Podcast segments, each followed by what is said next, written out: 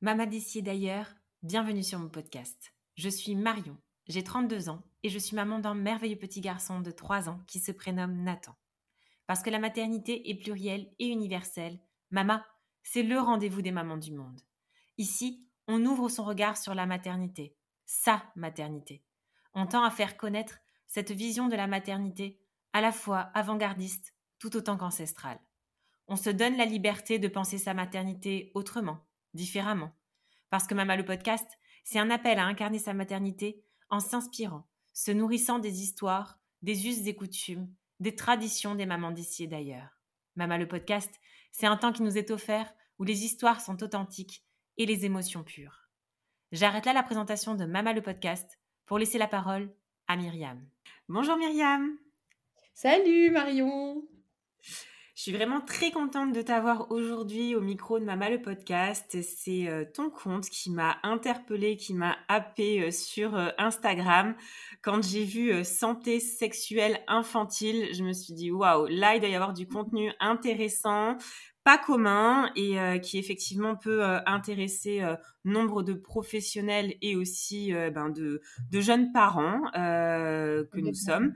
Donc voilà, c'est vrai que ça a fait un tour dans ma tête et je me suis dit il faut absolument que je contacte Myriam pour lui proposer un épisode pour, pour qu'elle vienne nous parler un peu de l'accompagnement qu'elle propose. Donc ça va être le sujet de cet épisode. Donc j'arrête de parler, je vais te laisser dans un premier temps bah, te présenter, qui tu es, qu'est-ce que tu fais, ta petite vie de famille. Alors euh, déjà, merci à toi Marion de m'inviter sur, euh, sur ce podcast. Euh, c'est toujours un plaisir de rencontrer des podcasteurs et des podcasteuses. Alors jusque-là, c'est plutôt de la podcasteuse, mais je trouve ça génial ce que vous faites parce que vous permettez vraiment à, à plein de parents et plein de pros d'avoir accès à des informations gratuites. donc c'est vraiment top. Merci pour ça. Et, euh, et, puis bonjour à toutes et à tous euh, qui vous allez nous écouter là aujourd'hui discuter de santé sexuelle infantile et puis de petite vie, enfin surtout la mienne a priori.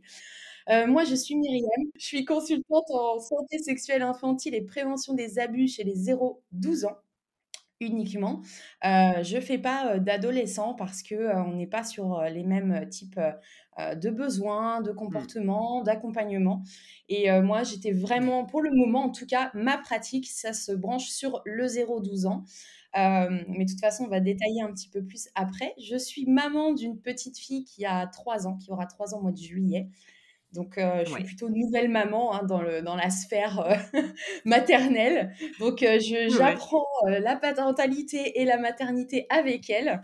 Et forcément, c'est une étape qui m'a changé dans ma vie, bien entendu. Je crois pour un, peu, mmh. un, peu, toutes, c'est un peu le cas. Donc, donc voilà, c'est mon métier principal. Je ne fais que ça. C'est mes deux métiers en fait, hein, être maman et être consultante en santé C'est ça. Ça, ça, va te faire.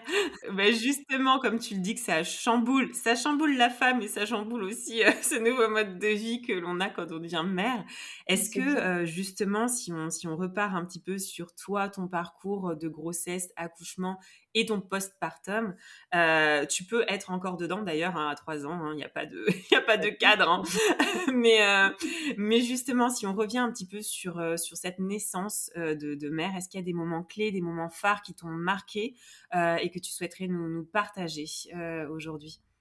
Ouais, c'est vrai que alors moi j'ai vécu une grossesse très basique, mais j'ai très mal vécu la grossesse. Ça a été très compliqué. Je euh, enfin, en fait, je suis tombée un peu enceinte euh, comme ça, comme un cheveu sur la soupe. Euh, donc, on était super heureux, mais c'était vraiment une vraiment une nouvelle, quoi, parce que voilà, je suis tombée enceinte à 24 ans. Ouais. Mmh. Voilà, donc ça a été. et puis moi, en fait, j'avais pas cette notion de me dire que l'enfant, il allait pleurer, que. en fait, j'étais dans mon monde encore très perché, quoi. C'est-à-dire de, de de, femmes euh, sans enfants. Et j'avais pas du tout cette conscience-là euh, de tout ce qui était responsabilité euh, autour de la parentalité. et finalement, heureusement, parce que je crois que si j'avais été totalement... Alors, je l'aurais mieux vécu, certes, ça c'est sûr, si j'avais été informée, préparée beaucoup plus en amont. mais c'est vrai que j'ai fait un grand saut dans le bain de la maternité. Et voilà, et ça, j'ai eu un accouchement très médicalisé. Et puis, ben après, quand tu es mère, tu te rends compte qu'en fait, il y a tellement d'autres possibilités d'enfanter, de vivre sa grossesse, d'être accompagnée. Et tu te dis, mais waouh Et donc, euh, donc, du coup, bon, aujourd'hui, je veux pas de deuxième enfant pour le moment, mais ma fille est encore petite. Et puis, je me dis, euh, je me dis, ben, si un jour j'ai un deuxième enfant, c'est clair qu'il que y a plein de choses qui se passeront pas du tout de la même manière. Et je prendrai les devants euh, pour avoir vraiment quelqu'un qui soit là. Je parle pas d'un conjoint, je parle d'une doula ou de, tu vois, euh, quelqu'un qui vraiment m'accompagne euh, dans, dans, cette espèce de transformation de mon corps et puis, et puis de la naissance, etc. Donc non, ça a été énormément de gros changements et puis surtout un paradigme. J'avais des croyances très très fortes autour de l'éducation, autour de la parentalité. Euh, donc moi, pour moi, l'enfant, il devait rester à sa place. C'était voilà, mmh. c'était terrible. Sur ton, ton accouchement et ta grossesse et ton postpartum, on va englober les trois. de ce que tu viens de nous dire, est-ce qu'il y a des choses dont tu aurais souhaité avoir plus d'informations à la base ou, voilà, tu te dis que c'était le flow, c'est ça se passe comme ça, ou il y a vraiment des choses que tu regrettes et tu aurais vraiment avoir eu, enfin souhaité avoir une meilleure information?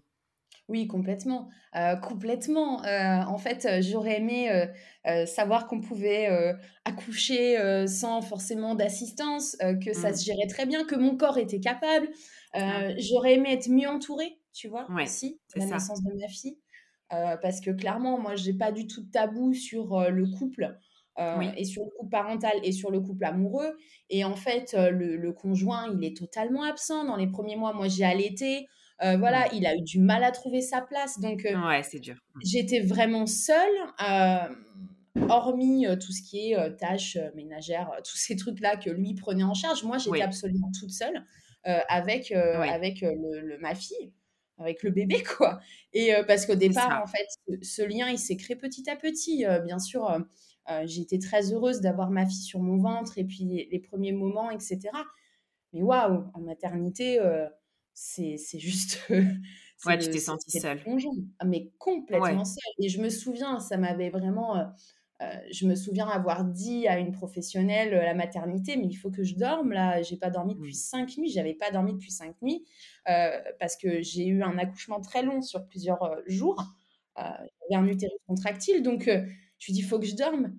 Bah et en fait, elle n'a rien trouvé à me répondre. Et donc là, j'ai compris que ça allait être démerde-toi, toi, avec ton bébé. Ah euh, trouve tes mmh. ressources. Donc, euh, ça a été très dur, euh, très, très dur. Et pourtant, j'ai toujours écouté ses besoins. Et puis, j'ai, voilà, on a, on a fait du cododo. On, a, on mmh. cododote encore aujourd'hui à, à, ces trois ans. On est, voilà, on est, on est vraiment dans le, dans le respect de ses besoins et, mmh. et de sa personne, de sa personnalité. Mais oui, euh, bien sûr que j'ai des regrets, bien sûr que j'aurais aimé qu'on me euh, savoir tout ça. déjà, je pense que le premier gros regret, c'est je pense que je serais allée euh, voir d'abord une sage-femme, en plus de mon suivi gynéco, pour vraiment parler de toute cette thématique-là, du après, du postpartum, de voilà. Déjà, dans un premier temps. Si on enlève la sphère doula et tout ça, hein, voilà, enfin qui peut être un peu plus compliqué quand on n'est pas parent, je pense que j'aurais dû avoir ce suivi sage-femme pour ces questions-là. Et sur ton postpartum, à proprement parler, est-ce que euh, ça a été vraiment les vagues comme peuvent l'avoir euh, certaines, en tout cas avec, euh, on peut dire, un burn-out ou dépression, ou en tout cas pas loin, ou est-ce que ça a été, tu as accepté ces vagues et tu, tu l'as bien vécu au final? Je pense que j'étais dans un vortex. j'étais dans un vortex. Je ne sais pas si je peux parler de dépression ou de burn-out. Ouais. Euh, parce que euh, je prenais aussi ces moments, je me nourrissais en fait euh, de, de, comme tu dis, de vagues en fait. Donc des fois, je sentais que mmh. c'était très dur en haut de la vague, et puis en fait, quand je redescendais, je, je voyais son sourire, c'est nos, petits échanges et tout ça, les moments agréables de tété. Donc en fait, tu te, tu te retrouves avec des espèces de shoots d'ocytocine. Heureusement qu'ils sont là, puisqu'en fait, je pense que s'ils n'étaient pas là, oui, tu plonges, bien entendu. bien sûr, et donc, je me nourrissais de ça et c'est ce qui m'aidait, en fait, à, à surmonter bah, les moments de down, en fait. Ah, je pense que je lui ai souri au burn-out. Hein. Je pense que forcément, il y a un moment, tu lui souris. C'est-à-dire que mmh. es en train de, tu marches sur un fil et à tout moment, tu peux te casser la, la goule et, en fait, ne plus être capable de gérer. Tu l'as dit tout à l'heure, euh, donc ça a chamboulé euh, ta vie de devenir maman. Quel est l'élément déclencheur, euh, vraiment, le moment où est-ce qu'il y a un fait qui a été marquant pour toi et qui t'a fait prendre ce tournant et qui t'a dit, bon, je pars me former pour ce type d'accompagnement parce que c'est pas un sujet qui nous tombe dessus comme ça. je suppose qu'il y a eu un, fait générateur à cela. Bien sûr, euh, en fait, euh, j'ai vécu une expérience bon, que je ne détaillerai pas parce que euh, il s'agit de mon intimité, de mmh. famille et puis surtout celle de ma fille, puisque c'est un événement qui est arrivé avec ma fille oui. et un autre enfant. Donc, je vous laisserai Bien à votre imagination. Mais donc, ça a été un moment très difficile à vivre. Mmh. et puis, en fait, j'ai eu besoin de comprendre, comprendre pourquoi, pourquoi cet enfant, en fait, avait eu ce comportement-là. Et pour moi, il y avait forcément une réponse bienveillante, respectueuse. Et donc, quand on cherche un peu sur Internet, on peut vite tomber sur des choses parce que quand tu es maman, on sait tous que mmh. quand tu fais des recherches sur Internet, tous et toutes, tu tombes tout de suite sur des trucs. Voilà. Et donc, en fait, je me suis dit, il faut que je trouve un, professionnel mmh. capable de m'apporter une réponse face à ça. Et je trouve pas. Ouais trouve pas. Euh, donc je fouine un peu sur les réseaux, euh, je tombe sur un ou deux comptes euh, et puis on échange et tout ça. Et en fait, je comprends que voilà, en fait, il y a très peu de gens sur cette mmh. thématique-là. J'ai quelques réponses, mais je me dis voilà, il faut se former à ça parce que il y a un moment, ça fait partie de notre quotidien. Et puis, et puis, il va se passer des choses. Et en fait, ma fille grandit, grandit, grandit. Et puis, ben, comme tous les enfants, elle commence à avoir des comportements d'exploration, de découverte et tout. Mmh. Je me dis, mais là, voilà. Donc, je me forme. Je, me forme auprès de la Fondation Marie-Vincent, auprès de la chaire UNESCO. je me forme aussi à l'IAR sur l'accompagnement respectueux de l'enfant, donc qui est mmh une toute autre thématique. Et donc, je, voilà, je, je, grandis un petit peu là-dedans. Et bien sûr, alors, moi, je tiens à préciser quelque chose, j'ai rien inventé, tu mmh. vois? toutes les connaissances que j'ai là, elles sont acquises euh, et tout le monde est capable de les, de les, de les acquérir. Euh, je ne veux pas, parce que comme c'est une thématique qui est relativement nouvelle, euh, il y a une espèce d'engouement mmh. autour de cette thématique qui est très importante. mais tout le monde est capable de se former au développement psychosexuel et affectif de l'enfant. Il y a, enfin, je veux dire, de la même manière qu'on peut se former aux neurosciences, qu'on peut se former à la, à la motricité. ça, c'est un point que je tiens vraiment à, à, à, exprimer parce que mmh. Euh, moi, j'ai rien inventé et j'apprends euh, aussi avec les personnes que j'accompagne, euh, avec les, professionnels que je rencontre, qui me disent, voilà, qui m'exposent des situations avec des enfants et j'apprends de ça aussi. Donc, il y a toute la partie théorie, mais il y a aussi la partie terrain. et donc, moi, je le dis sur mes formations parce que je forme aussi des professionnels, je leur dis, si vous partez d'un principe de bienveillance envers l'enfant, de recherche de ses besoins, de compréhension, donc ça veut dire que vous, vous avez fait un travail sur vous-même pour entendre et écouter l'enfant et le comprendre. Vous mmh. avez les réponses en vous pour l'accompagner en fait. Tout à fait. Donc ça c'est ça c'est quelque chose qui est hyper important parce que on mmh. peut avoir des parents qui vont se retrouver face à des situations avec leur enfant et qui vont flipper et qui vont l'envoyer chez le pédopsie parce que euh, ça va devenir un futur pédocriminel et machin. Pas du tout en fait. Il y a pas vous n'avez pas besoin euh, de, de, de, tout de suite euh, prendre des décisions aussi importantes, de faire des signalements ou de voilà. D'abord, il faut qu'on bah oui parce qu'il faut pas oublier ça, c'est qu'on a des on a des parents quand il se passe des choses avec des enfants, on peut tout de suite avoir un signalement et là ça peut aller très loin. Complètement. Et si on mmh. se retrouve face à des professionnels auprès de l'ASE, donc euh, l'aide sociale à l'enfance, et des mmh. assistantes sociales qui sont pas formées, je le rappelle, ah, euh, et ben, et ben, on va avoir de l'interprétation. Et c'est mmh. tout, tout, le problème de tout ça, c'est que face à un comportement d'enfant on interprète, c'est très important.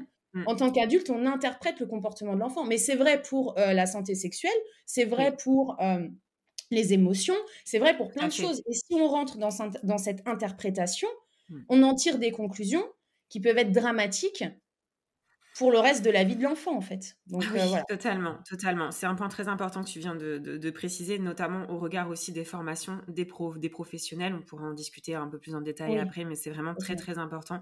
de base, déjà, est-ce que tu pourrais nous définir ce qu'est euh, que le développement psychosexuel de l'enfant et aussi revenir, parce que tu l'as dit en introduction, que tu intervenais sur une tranche d'âge précise. Alors peut-être aussi euh, différencier la sexualité chez un enfant et euh, chez un adulte. Et peut-être tu fais une différence aussi enfant de moins de 12 ans, si j'ai bien compris aussi.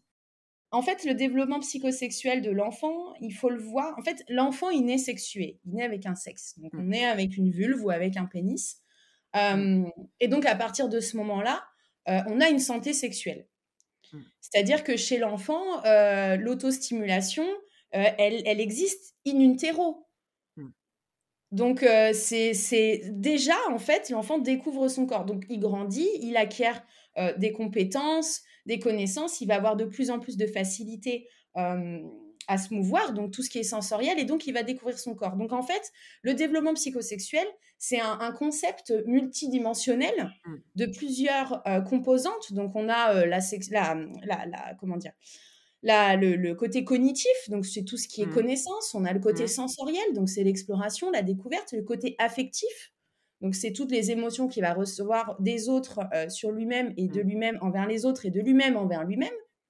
Voilà. On a tout le côté euh, culturel euh, et, et, spirituel. Donc, en fait, les croyances, si dans la famille, il y a des tabous, tout ça, l'enfant, il va l'intégrer. Ça fait partie de son développement psychosexuel.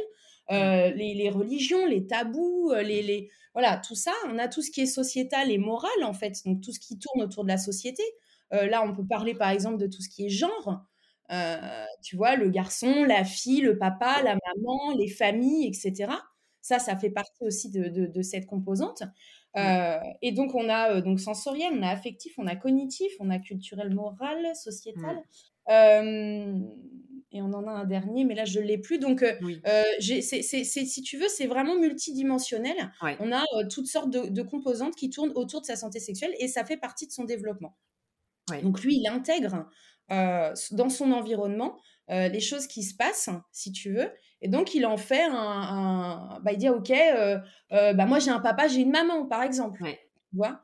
Et puis, bah, mon tonton, il est avec un autre homme, et ainsi de suite. Donc, tout ça, c'est des petites choses que, que l'enfant va intégrer. Et bien sûr, les émotions ont une place importante aussi. et ce pourquoi moi, je suis spécialisée en 0-12 ans, c'est-à-dire que comme tout autre euh, stade de développement, si tu veux, chez l'enfant. Donc, ça peut être le langage, ça peut être la motricité, j'en parlais mmh. tout à l'heure, euh, des acquisitions, en fait, que l'enfant a tout au long de son développement. Eh bien, euh, son développement psychosexuel, c'est pareil. C'est-à-dire que ça s'accroisse, si tu veux. Et, mmh et, donc, ça s'accompagne. Et arriver à la préadolescence, aux alentours de 9, 9, 10, 11, 12 ans, ça varie, hein, bien entendu, au niveau des âges, puisque on est tous, et toutes différents. Et puis, bon, il y a des enfants neuroatypiques, des enfants atypiques. Donc, faut pas se dire, mais pourquoi déjà à 9 ans, elle a des comportements d'ado Voilà, parce qu'à 9 ans, mmh. on peut déjà avoir ce genre de comportement. Euh, voilà, et, et d'autres à 12 ans, ils sont toujours euh, dans leur sphère euh, enfant et, c'est OK. Mmh. Donc, donc mmh. c'est vraiment accompagner l'enfant dans son entièreté et, ce qu'il est lui, ce qu'il est elle, tu vois. Et à partir de la préadolescence, on a tout ce qui est hormones sexuelles qui arrivent dans le corps, donc progestérone, oestrogène et testostérone. avant tout ça, tout ce qui est érotisme, désir, etc., ça n'existe pas, ça vient avec les hormones en fait. Donc ça vient à la puberté. Tu vois D'accord. Donc avec euh, les poils, avec les menstruations, avec euh, euh, le sperme, avec voilà, en fait mmh. les envies, etc. Tout ça, ça arrive à la puberté, donc à la, à la préadolescence, à l'adolescence. Et donc là, bien entendu, on n'est plus du tout sur le même type d'accompagnement, puisque bah non. Et donc à un moment, moi, je pensais essentiel de spécialiser sur quelque chose parce que quand on se niche sur quelque chose de trop large, Mmh. je pense qu'on n'est pas en capacité de pouvoir accompagner tout le monde. Et moi, mon taf, pour le moment, c'est pas ça. C'est pas les ados. Euh, alors, j'interviens euh, dans des lycées euh, auprès d'adolescents et d'adolescentes. Et c'est génial parce qu'on a des super échanges, etc. Mais quand j'ai des parents d'adolescents, je les renvoie sur, sur des collègues ou voilà. Parce que moi, c'est pas mon, c'est pas mon, non, puis c'est vrai, effectivement, on vient de comprendre, effectivement, il y a deux thématiques qui peuvent être bien, bien différentes. Et effectivement, après, il y a d'autres questions qui se posent avec la majorité sexuelle et autres euh, qui ne relèvent pas justement de, bah, de la tranche d'âge que tu as choisi de. Et ça n'a rien à voir.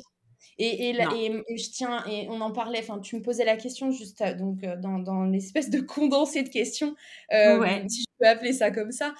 oui. De la différence entre la sexualité de l'adulte et la sexualité de l'enfant. Moi, je tiens vraiment à mettre un point d'honneur. et si vraiment vous devez retenir une chose très importante de ce podcast, de, de cet épisode, c'est que la sexualité de l'adulte n'a strictement rien à voir avec celle de l'enfant.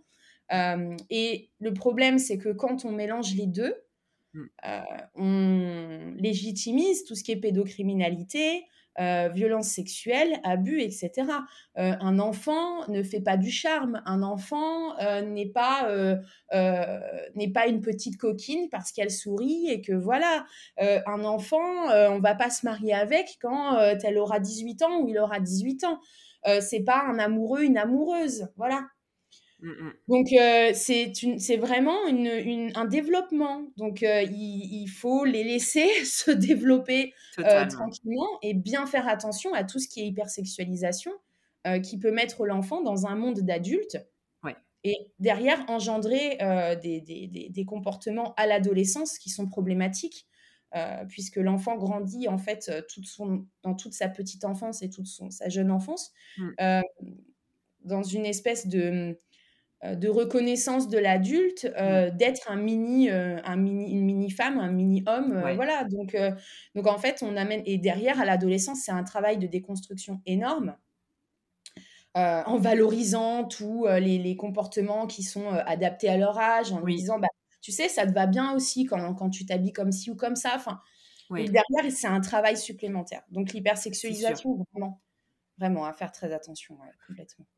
Comment tu, le nommes, mais comment, tu, comment on peut prévenir ces abus? Est-ce que c'est pas utopique? Est-ce que quel est l'intérêt vraiment de, de, de, partir sur cette voie-là et sur cette pensée-là que l'on peut prévenir? Alors, c'est pareil, tout ce qui est prévention, c'est pas parce qu'on te dit de, de, mettre ta ceinture parce que de sécurité en voiture que tu n'auras pas d'accident de voiture.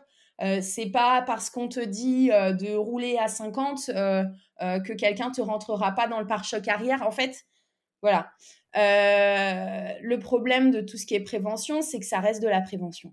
C'est pas de l'évitement, c'est pas l'enfant. L'idée, c'est, je, tiens aussi à, en parler parce qu'on peut pas mettre son enfant sous cloche. Et à un moment, si notre fille de, de, de, 12 ans, elle a envie d'aller dormir chez une copine euh, et qu'on sait les parents save, euh, voilà, euh, que, que mmh. mais que bah, ce soir-là, il y a un copain en fait du grand frère qui est là, et puis ben que, que la mmh. violence sexuelle arrive, et ben faudra pas culpabiliser parce que voilà, malheureusement, c'est terrible, mmh. mais on peut pas les protéger de tout. Maintenant, ce qu'on peut faire, c'est faire de la prévention de ce qui peut se passer, de comment réagir si, et de que faire si l'agression est arrivée, en fait. C'est ça donc c'est vraiment euh, en fait entamer une communication euh, avec l'enfant dès le plus jeune âge pour qu'il y ait ce lien de confiance euh, et cette liberté de parole autour de son corps, autour de lui, autour de ce qui peut se passer.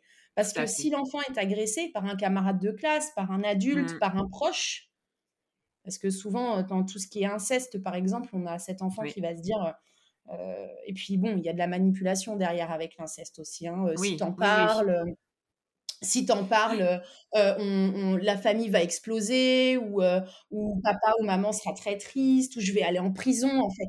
Voilà, c'est la grosse problématique. Le problématique de l'inceste, c'est qu'on est mmh. sur beaucoup de manipulation et de perversion. mais ouvrir le dialogue, en fait, ça permet de dire à l'enfant, je te crois. si tu as quelque chose à me dire, je suis là, je t'entends et je ferai tout mon possible pour te protéger. Euh, et donc, à partir de ce moment-là, l'enfant sait qu'avec moi, euh, il est dans un espace safe et il peut mmh. euh, venir me parler, en fait. Cette prévention, elle peut justement passer aussi par, donc nous, notre rôle aussi, tu le dis dans, tes, dans tes différentes publications, cette prévention, elle peut passer aussi par inculquer dès le plus jeune âge ce qu'est le consentement, ce qu'est la notion d'intimité, ce sont des choses qui sont à la portée de tout le monde. Euh, je parle en tant que parent, euh, en tout cas dans un premier temps, parce que les professionnels, je pense que tu pourras en parler dans un second temps aussi, mais ces notions-là de consentement et d'intimité, c'est vrai que j'avais vraiment à cœur de pouvoir euh, développer un petit peu plus pour dire oui, dès le plus jeune âge, on peut, on peut communiquer là-dessus et en parler et faire des choses pour prévenir un éventuel abus. Bien sûr. en fait, quand l'enfant, l'éducation à la, ça, fait partie de l'éducation à la mmh. sexualité. l'enfant, quand on fait de l'éducation à la sexualité, on n'éduque pas au rapport sexuel. C'est pas du tout ça. Parce que souvent, c'est le raccourci que moi j'entends sur les réseaux. c'est que voilà, oh, vous éduquez, vous êtes une pédocriminelle, vous éduquez au rapport sexuel, mais non. et j'en reçois plein des messages comme ça. Pas tellement sur Instagram, mais sur Facebook. Ouais, j'imagine. C'est un réseau où, où, l'algorithme est très différent. Oui. Et, et donc, en fait, c'est très important de séparer tout ce qui est éducation et sexualité dans la petite enfance. ça va être bien entendu nommer les parties intimes. Oui telles qu'elles s'appellent, c'est-à-dire pénis, mmh. vulve, anus, fesses, poitrine, voilà. C'est pas la mimine. Alors, on peut utiliser des surnoms, bien sûr, parce que l'idée, c'est pas de dire il faut, on doit. Oui. Euh, c'est pas ça. On peut utiliser des surnoms, c'est OK. Mais c'est aussi que l'enfant connaisse les vrais termes pour parler de son corps. Mmh. Ça, c'est important parce que face à un futur, par exemple, face à une potentielle agression, euh, l'enfant, il va être en capacité de dire, euh, mmh. il connaît son corps. Donc, il va dire, mmh. tu n'as pas le droit de toucher mon pénis, c'est interdit, c'est mon corps. déjà, là, la personne en face, le criminel, si il avait une intention d'agression, et eh ben, il va se dire, oula, L'enfant, il sait de quoi on parle, il est capable d'aller ou elle est capable d'aller le répéter. Donc euh, voilà. Et puis euh, ensuite, euh, sur le consentement, c'est donc parler de ce qu'on fait, des gestes qu'on a en termes de soins. donc là, je, donc on est en train de changer son enfant, je vais nettoyer ta vulve. Alors ça peut être hyper compliqué pour un parent de dire ça à son enfant. Hein. Bien mmh. sûr. Donc ce que vous pouvez faire au départ, c'est vraiment utiliser le chant. ça peut être d'utiliser en fait de, une comptine ou quelque chose qui vous vient euh, mmh. parce que ce sera plus facile à faire passer. Et puis forcément, au début, vous allez un petit peu euh, euh, forcer le terme, et puis petit à petit, ça va rentrer, et vous le mmh. direz de façon assez, assez simple. Ouais. Assez, assez, voilà, comme on peut dire d'autres mots, finalement, quand on prend conscience que c'est un terme parmi tant d'autres, voilà, on appelle une main une main, on peut appeler une vulve une vulve. Et donc, c'est nommer l'enfant, nommer à l'enfant ce qu'on fait, et puis, quand il grandit, bien sûr, lui dire respecter en fait son nom, valoriser le nom. Euh, c'est-à-dire que si l'enfant commence à se débattre sur la table allongée parce qu'il euh, ou elle en a ras-le-bol d'être allongé sur le dos pendant qu'on la change, bah ok, t'en as marre, on va plutôt se changer debout. Ça veut dire que c'est un besoin d'évoluer vers euh, un change, si je peux dire, vertical, tu vois. Donc on va se changer debout et voilà, en fait, c'est vraiment écouter les besoins de l'enfant et puis valoriser ce nom et donc lui dire ok, je comprends que t'es pas envie, c'est ok, tu as le droit, j'écoute ça, je respecte ça. Rien que cette petite mmh. phrase, en fait, elle est, elle est toute bête, mais surtout quand ils sont dans leur période d'affirmation et que c'est non pour tout. Ce qu'on appelle le fameux, j'aime pas ce terme terrible tout, mais moi je trouve que c'est une des, une des meilleures étapes d'entraînement. C'est une étape clé et c'est une étape qu'on néglige et qu'on passe un petit peu sous le tapis. L'air de dire, vas-y, t'inquiète, ça va passer, c'est relou, mais tiens le coup, ça va passer. Non. que, terrible d'ailleurs, j'adore quand elle me dit non. J'adore parce que quand je, lui réponds, ouais, je lui dis ok, t'as pas envie, je comprends. Ok, il n'y a pas de souci, tu as le droit de pas avoir envie. Là, elle te mmh. regarde. Bon, maintenant, elle le fait plus parce qu'elle est habituée à ce que je valide son nom. Mais, chez un enfant, par exemple, qui n'est pas à moi, je vais dire ok, je comprends, t'as pas envie, c'est ok. Bah là, il bug, il se retrouve un peu mmh. désemparé, un peu démuni parce qu'il se dit OK. Euh, et du coup, quand on me dit OK, c'est quoi la suite? Tu Comment je réagis? Parce que j'ai l'habitude de rentrer en conflit. Donc non, euh, c'est de dire voilà, je valorise vraiment ton nom, j'écoute ton consentement. Si on intègre des tout petits à l'enfant que euh, son besoin, sa parole doit être écoutée, Mmh.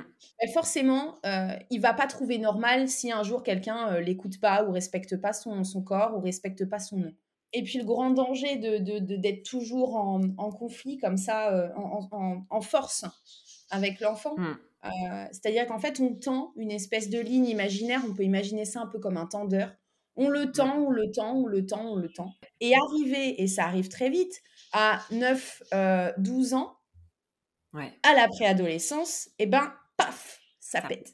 Ouais. Mmh. Et là, on se retrouve en fracture, on n'arrive plus à communiquer, euh, on a un enfant qui s'enferme dans sa chambre, qui a plus envie de parler, qui est machin, qui, qui grognon à table, qui est, voilà. Et donc, euh, tout ça, en fait, c'est la conséquence de des années dans la petite enfance où euh, on a tendu, tendu, tendu, tendu, tendu le tendeur. Et, et paf, à un moment, ça pète parce que là, ce coup-là, c'est plus un terrible tout, non. non. non, là on est sur Ça, c'est avec des conséquences en plus qui peuvent être très graves, ah effectivement. Ah bah complètement, complètement. Mmh, mmh, mmh. Et, et, en plus, une période sensible où l'enfant peut se tourner vers d'autres ressources comme Internet, comme des copines pas forcément ou des copains pas forcément bienveillants, bienveillantes. Et, et, en fait, se crée, une, une, se crée un, un environnement social à 10 000 km d'une de, d'une autre, en fait, de l'environnement familial. Totalement. C'est comme ça que tu te retrouves avec des parents qui vont te dire Mais je comprends pas, euh, enfin, euh, je vais utiliser un terme un peu trash, mais euh, je comprends pas pourquoi il ou elle traîne avec des cassos comme ça, alors que nous, on n'est pas là-dedans. non, mais t'imagines et tout. Et en fait, ben, c'est la conséquence de des années de, de tension, de non-respect de, de, de l'enfant, en fait, de, sa personne. Mmh. Alors ça, c'est le consentement, mais c'est lié, on a bien compris, aussi à l'intimité, la notion d'intimité qui est importante euh, à respecter pour soi, mais effectivement pour les autres aussi. Euh, d'autant qu'on sait que c'est vraiment euh, difficile aujourd'hui. bon, après, c'est toi qui vas nous le dire, en tout cas, parce que tu es au contact des professionnels.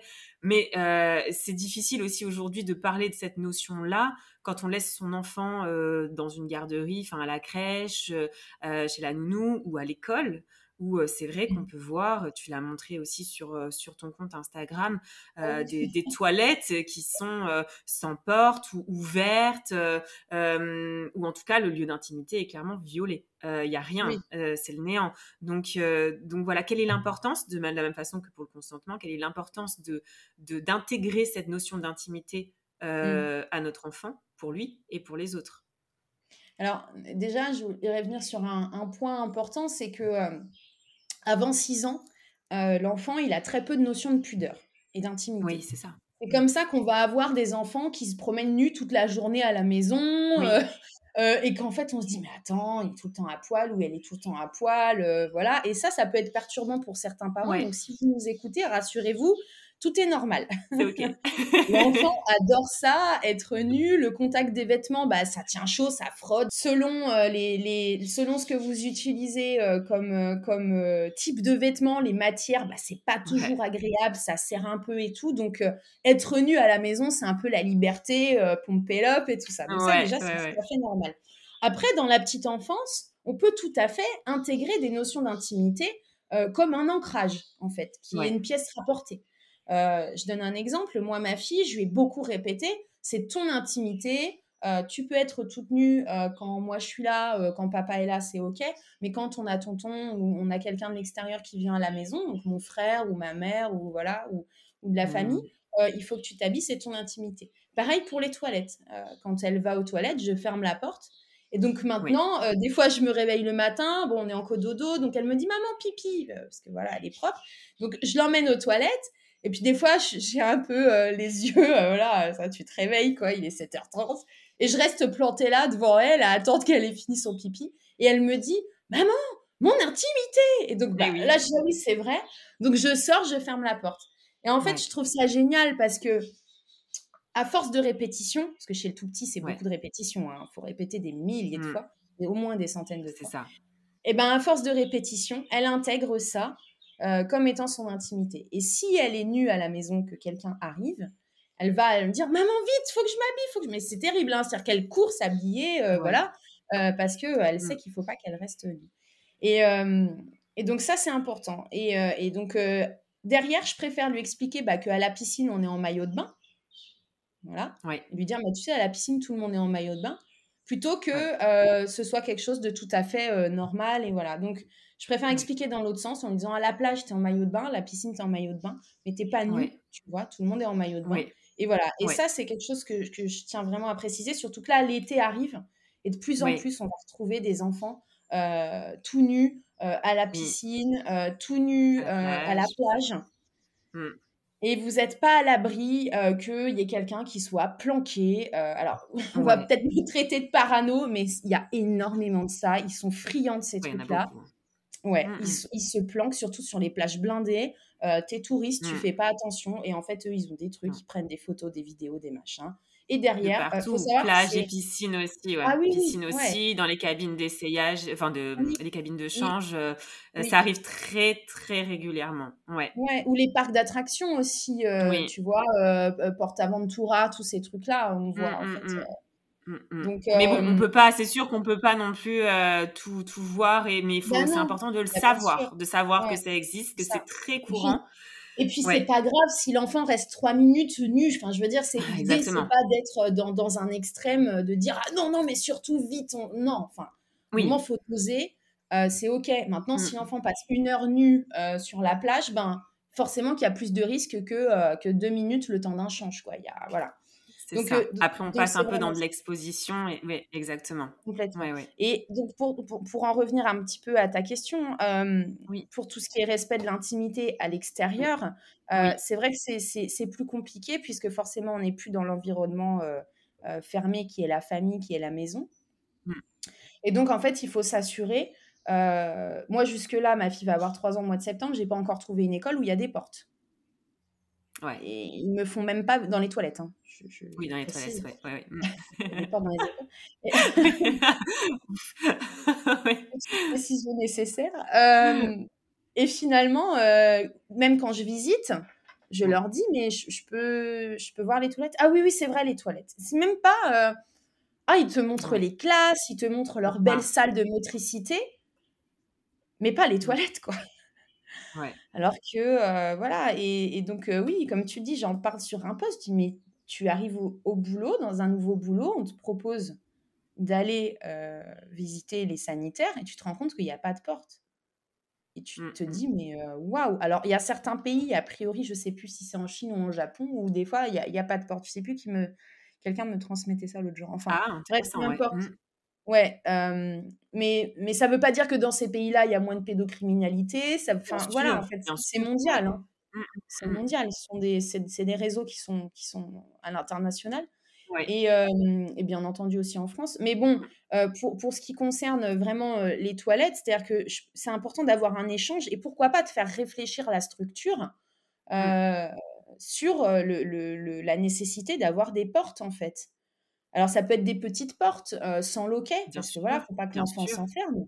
Mais aménager, ouais. Mmh, mmh, mmh. Voilà. Et il y a plein d'enfants, et mais j'ai encore en plus des adultes qui, qui, viennent me dire, mais Myriam, tu te rends compte, moi, quand j'étais petite, j'allais pas faire pipi, j'allais pas faire caca à l'école parce qu'il n'y avait pas de porte. Il y en a beaucoup, hein. ouais, c'est vrai. Et il y a plein d'enfants qui vont pas aux toilettes à l'école parce qu'il n'y a pas de porte. C'est vrai. Donc, c'est quand même un, besoin qui est hyper négligé. Et comment derrière, tu peux leur dire Ah, mais c'est ton intimité, il faut que ça se respecte. Mais quand tu es à l'école, bah mmh. vas-y, tu peux aller faire pipi caca devant tout le monde. Non, mais. Enfin, qui va aller faire ses besoins devant tout le monde? Bah, Je trouve ça. Enfin, moi, ça me. Donc là, je suis en cours pour écrire une, une lettre et faire une pétition pour faire bouger les choses, pour qu'il y ait une mmh. norme de porte dans toutes les maternelles pour qu'il y ait une norme qui soit décidée par le, par le ministère euh, de l'Éducation nationale ou de la santé. Je ne sais pas qui, qui gérera ça, mais, mais on est en train de réfléchir à ça avec euh, une, une, collègue pour que vraiment on ait, euh, on ait ça partout parce que c'est pas normal. Un début de réflexion en tout cas sur un type mmh. d'aménagement adéquat pour préserver effectivement cette intimité dans, dans les écoles, au, dès le plus jeune âge, dès l'entrée à l'école. Il y a cette idée non, mais c'est, c'est, ouais, c'est ça, des tout petits. Et mmh. puis, souvent, on me dit, oh, mais oui, mais vous savez, il faut, faut, les subventions. OK. Euh, euh, y a, quand, quand, on a trois WC qu'il faut rajouter trois portes, moi, je leur dis, j'ai un directeur qui m'a dit ça. Il avait une super aire de jeu dans sa cour. Euh, qui coûte sûrement, voilà. Mais à côté, il te dit que bah, mettre trois portes, c'est compliqué, il faut les subventions. Moi, j'y crois moyen, c'est plutôt que tu n'y as pas pensé. ouais, ouais, ouais. Et, puis, et puis, en fait, au pire, euh, T'arrives là, tu vois ça, tu dis ok, on pose une tringle à rideau, on met un rideau, Et en attendant d'avoir les moyens, eh ben, ça le fait l'affaire. On va à Action. Une tringle à rideau, ça coûte 10 euros. Un rideau, c'est en plus pour les enfants. mais oui. Mais oui. Et, on, et, on, met un petit rideau avec une tringle, on sécurise et c'est bon. Ça fait une mm. porte, enfin, ça fait au moins un espace euh, intime. C'est ça. Et, le budget, euh, ça et va. Le budget, il y, a 15 euros. Je veux dire, euh, moi, je suis directrice, je suis directeur d'école, je suis même maîtresse, j'y vais, quoi. Je vais acheter ça, je m'en fiche, c'est 15 euros. Euh, tu vois? Donc euh, voilà, ouais. Mais justement, là, en parlant du directeur, ça me permet de rebondir sur cette question. Comment, euh, comment ils réagissent en général les professionnels quand, quand tu viens visiter un peu leurs locaux et que tu mets un peu le doigt sur bah, certaines je dis choses pas, Je dis pas ce que je fais, donc j'arrive, je suis une maman lambda. J'aime pas me mettre en avant cette position-là. Je suis pas comme ça, moi. Je... De toute façon, ils te regarderaient, ouais. Bah ouais, j'arrive, je visite une école avec ma fille, puis ils ont pas à savoir ce que je fais comme boulot. Exactement. après, je leur demande d'avoir les toilettes.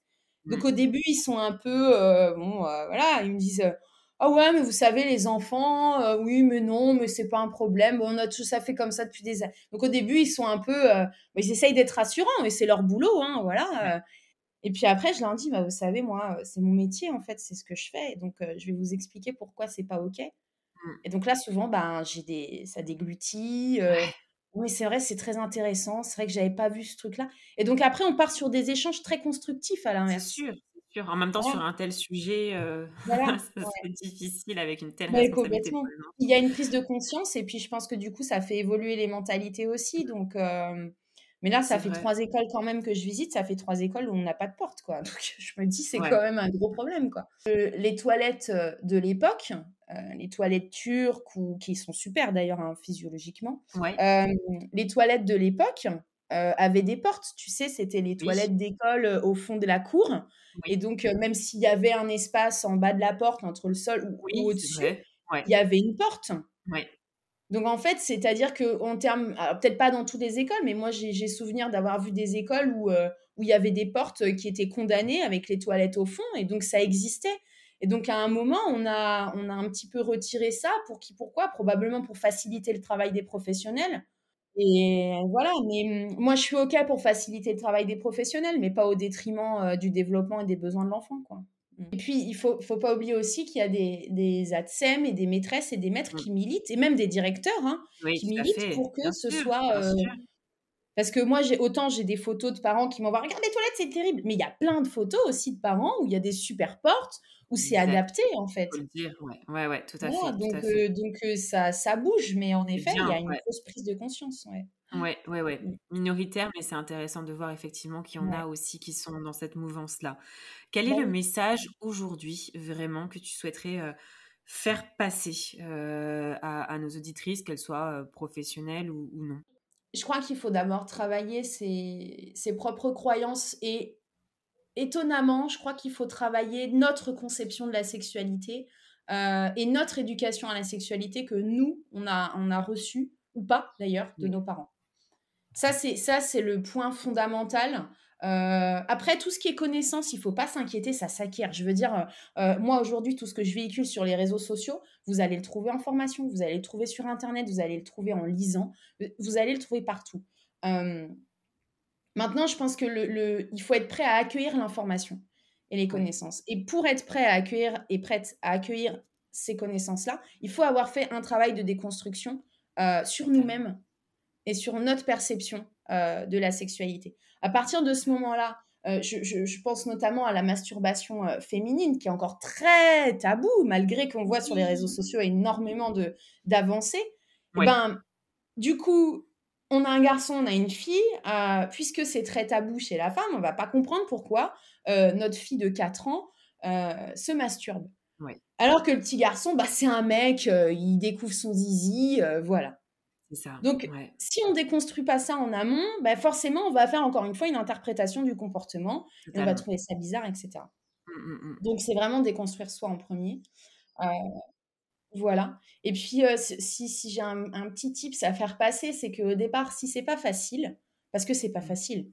Euh, au début, moi, la première, hein, au début, euh, j'utilisais le terme sounette pour parler des parties intimes de ma fille. Donc, quand je me suis mis à utiliser le terme vulve, j'étais un peu en bonne. Pendant plusieurs semaines, quand même. c'est sûr, ouais. Eh ben, on peut utiliser des, des, des supports comme les livres, en fait. Oui. Donc ça, c'est pas à négliger. Euh, ça permet d'amener une conversation. Euh, on peut regarder un dessin animé avec notre enfant et l'inviter à réfléchir euh, sur la Reine des Neiges. Mais tiens, tu vois, elle n'a pas été écoutée telle qu'elle était. On lui a demandé de cacher qui elle était. Et puis aujourd'hui, elle s'en va et elle est. Qu'est-ce que tu en penses, toi, de tout ça? Voilà, c'est d'essayer d'en fait d'amener par les supports visuels, voilà, essentiellement, euh, une conversation et discuter d'éducation à la sexualité. C'est ça l'éducation à la sexualité. C'est pas on dit mardi à 18h, on va avoir une conversation de famille autour de la sexualité. Exactement, c'est ça. C'est le soir. Complètement. C'est dans le quotidien. On lit un petit bouquin et oh bah tiens, t'en penses quoi? Est-ce que tu trouves normal que elle, elle ait droit de jouer à ce jeu-là et pas lui ou mmh, mmh, voilà mmh. en fait, c'est dans des situations de tous les jours. Euh, et c'est ça qui va amener euh, la conversation avec l'enfant. Euh, il ne faut pas avoir peur de, de, trop en dire, de pas trop en dire. Euh, ne pas hésiter à poser la question à l'enfant, lui mmh. dire est-ce que ma réponse te convient? Est-ce que tu as d'autres questions? Mmh. Ou lui dire écoute, quand l'enfant pose une question, lui dire peut-être que là, là, je suis désolée, j'ai pas la réponse, c'est ok. je vais la chercher et je reviens vers toi. Tout à fait. Et c'est mmh. ça, en fait, créer un lien de confiance. Et il n'y a absolument rien de, de, difficile. Vraiment, c'est à la portée de tout le monde. Vraiment. Certain. Complètement. Et c'est, alors, et c'est pas de la manipulation. C'est pas dire j'intègre un support parce que euh, je dois, voilà. Non. Euh, c'est faire réfléchir l'enfant sur des, des, des thématiques euh, de, qu'il rencontre de, de, sa vie, sur, sur lui-même, sur les autres. et puis, en fait, en parler c'est dire à l'enfant, bah voilà, tu vois, c'est pas tabou. Parce qu'un enfant qui grandit dans une famille où on n'en parle pas, jamais, quand bien même il n'ait pas eu d'expérience mauvaise avec un parent qui lui a dit, mais t'es trop petit pour parler de ça, quand, voilà, on n'en parle jamais. Et eh ben, le jour où il y a quelque chose, une, question qui relève euh, de la sexualité, il va se dire, mais attends, j'ai le droit de parler de ça parce que j'ai jamais entendu mes parents me parler de ça. Du coup, est-ce que je peux parler de ça? Oui. Et, du coup, ben, s'il pose pas la question à son parent, à qui il va aller la poser Ou sur quoi? Mmh. C'est le danger avec Internet. Mmh. Totalement. Et puis aussi, effectivement, je pense à ça, ça me fait penser à ça, ça permet aussi de, de parler, d'en parler. Ce que je veux dire par là, c'est qu'effectivement, si ça devient un sujet quotidien et lambda, s'il y a euh, un éventuel abus ou violence, effectivement, mmh. peut-être que l'enfant sera plus en mesure ou en capacité de dialoguer par la suite, que ça soit avec ses parents ou un professionnel dédié, euh, s'il doit aller dans une unité euh, médico-judiciaire spécialisée pour pouvoir témoigner de ça. Effectivement, peut-être qu'on trouvera aussi une, plus, une plus ample, en tout cas facilité de, dialogue avec un enfant qui aura été amené à, parler facilement de ce sujet-là et qui mmh, connaît en plus. Tu l'as dit, connaître ses parties intimes quand mmh. on est dans une UMJP, par exemple, en post, en post abus, violence sexuelle ou viol. C'est vrai que pour les professionnels, pour ceux qui auditionnent l'enfant, c'est toujours plus simple d'aller chercher ou trouver l'information euh, quand les enfants sont, sont, sont, plus à même de savoir euh, situer où euh, il y a eu l'abus, avec des petites poupées certes, mais c'est toujours plus facile, c'est sûr. Ouais, oui, parce que, parce que ça peut être assez vague et le problème c'est que si, encore une fois, il y a une erreur d'interprétation du professionnel, c'est ça et c'est 70% des plaintes aujourd'hui qui sont classées sans suite. Donc, Oui, c'est pour ça que je le dis. oui, c'est ça. J'ai euh, travaillé là-dedans, donc c'est vrai que c'est pour ça que je le dis que c'est très, très intéressant et ce que tu fais est, vraiment remarquable et, admirable, vraiment. Euh, j'espère que, que, voilà, beaucoup d'entre nous pourront euh, écouter. Je relayerai au maximum cette information qui m'est extrêmement chère. J'ai commencé aussi ma vie de juriste dans une association de protection de l'enfance, donc ces sujets-là, je les connais euh, et, ce que tu as dit euh, est extrêmement fort, essentiel et fondamental. Et on devrait tous l'avoir dans notre bagage quand on devient parent. Euh, on ne peut pas tout prévoir. Moi aussi, beaucoup, parce que c'est un sujet qui me touche vraiment beaucoup. On ne peut pas tout prévoir, mais il y a des tips et tu viens de les donner. et il faut l'avoir à l'esprit. Et en tant que parent, c'est aussi cette responsabilité là que l'on a et que l'on peut en tout cas euh, essayer de donner avec euh, ce, minimum qui est simple à mettre en place au quotidien. Donc vraiment, Myriam, merci du fond du cœur pour, pour cet échange très riche. je ne sais pas si tu avais autre chose à, Pour le coup, je suis partie, mais je ne sais pas si tu voulais dire autre chose au cours de cet épisode ou si on a tout dit je crois que c'est complet. On n'aura jamais tout dit parce que d'une thématique s'en embrique une autre et puis ça peut voilà et, et je pense que des parents en écoutant ce podcast vont se poser des questions derrière parce que ça amène des mmh, questionnements. C'est ça le but. Mmh. et, voilà et ces questions là et ah, je voulais aussi revenir sur une chose, c'est que tu n'as probablement pas qu'une qu'une communauté de, de, parents de tout petit tout petit. Tu as aussi des parents plus grands et peut-être qu'en écoutant euh, cet épisode, ils se diront Ah, mais moi, j'ai jamais fait ça. Est-ce que du coup, ne culpabilisez pas. Enfin, la culpabilité, c'est un sentiment qui permet le changement. Euh, qui permet de, se remettre soit en question ou, alors de se dire bah, peut-être que là-dessus, il faudrait que j'arrête de culpabiliser. Euh, et, et, et, en fait, essayez d'accueillir ça. Et si vous avez fait d'une certaine manière depuis 7, 8 ans, 6 ans avec votre enfant, 10 ans, eh ben, vous pouvez aller le voir et lui dire mmh. écoute, je dois te dire quelque chose. Euh, c'est un peu mettre son ego euh, par terre, hein, mais de dire euh, je me suis trompée. Il y a des choses que je te dis depuis que tu es enfant et finalement aujourd'hui, ben, j'ai pris conscience que ça, c'était pas OK. Donc, je tiens à te dire que ça, on va arrêter de faire ça. Ou alors, au contraire, on va, on, on va faire différemment. Et donc, en fait, c'est OK de se mettre à nu et de dire à son enfant je sais des nouvelles choses. C'est aussi lui montrer que lui aussi, ou elle aussi, euh, peut se remettre en question, en fait. L'enfant, il est dans le mimétisme. Donc, euh, c'est vraiment ça. Mmh, mmh. C'est important de le dire parce qu'il ne faut pas se dire oh là là, mes mains, ça fait des années que j'utilise le mot zizi. Euh, voilà. Mmh.